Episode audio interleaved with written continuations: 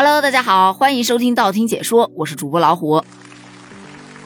昨天呢，有这样一则消息上了热搜，说二零二一十大年度国家 IP 评选的通道昨天正式开启了。我就去好好的研究了一下啊，原来这一个评选啊，是以讲好中国故事、奏响国家 IP 最强音为主的。通过创新性、传播性、引领性、民族性、艺术性、商业性六大维度，去寻找那些中国各个领域最具优质国家 IP 的代表。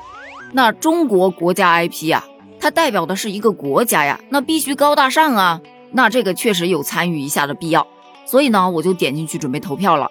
给我打开投票页面啊，排在前面的基本全部都是影视和音乐，而且目前啊，今天才投票开始第二天。排在第一名的丁真的《自然笔记》这一个影视作品，它已经有一百四十多万票了。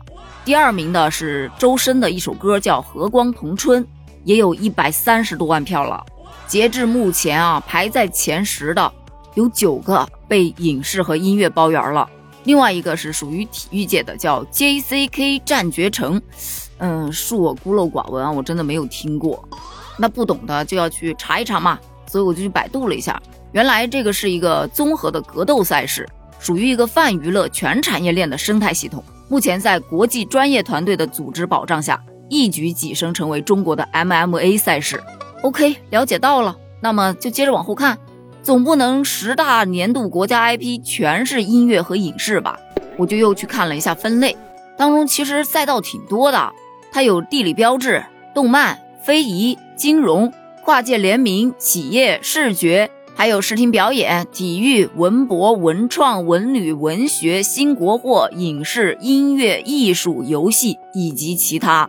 于是我就在所有的项目下面都去看了一下。一开始我还对“地理标志”这四个字有点迷惑，看了它入围的标签之后，我是豁然开朗。比方说山西老陈醋，对吧？这就属于标准的地理标志嘛。你一提到老陈醋，第一个就会想到山西。但是截至目前，这老陈醋啊，它还只有一千零七十五票。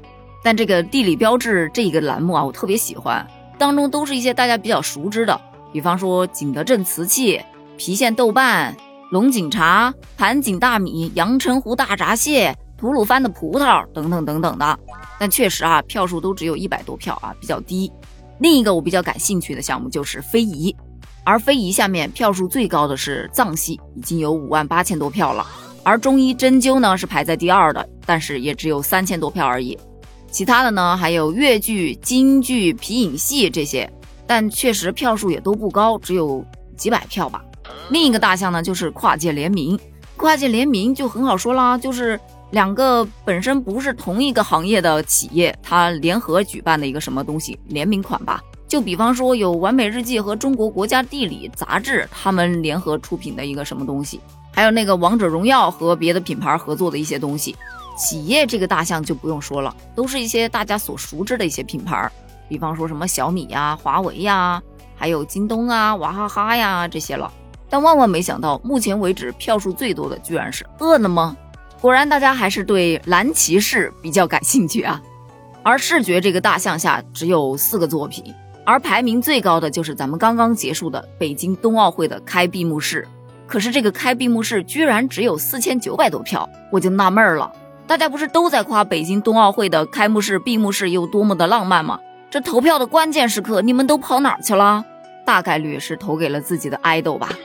但是同样是爱豆啊，这个在视听表演项目下的德云社居然只有一千多票，我就想不明白了，德云女孩都去哪儿了？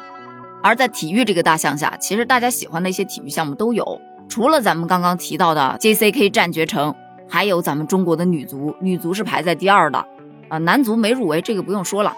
其他入围的还有乒乓球啊、篮球啊，还有大家喜欢的电竞啊，等等等等的。另外，在文博、文创、文旅、文学、新国货这些项目下，也有很多优秀的作品，包括一些大家比较感兴趣的项目。但是可能这些所有的项目加起来都没有影视音乐这两个大项下面的票数多了，我就又去研究了一下，原来这所有入选的这些 IP 啊，都是经过机构评委提名，或者是网友自荐，经过评委会的调研与初评之后才公布的这些 IP 作品名单。二月二十五号到三月二十五号就是网络投票的时间。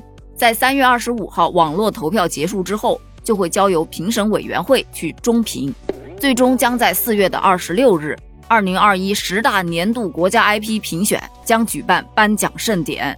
我就又去研究了一下投票规则，它这个是每一个大项下面都会产生一个金奖、银奖和铜奖，而影视和音乐之所以投的票数这么多，是因为它的竞争更加激烈化呀。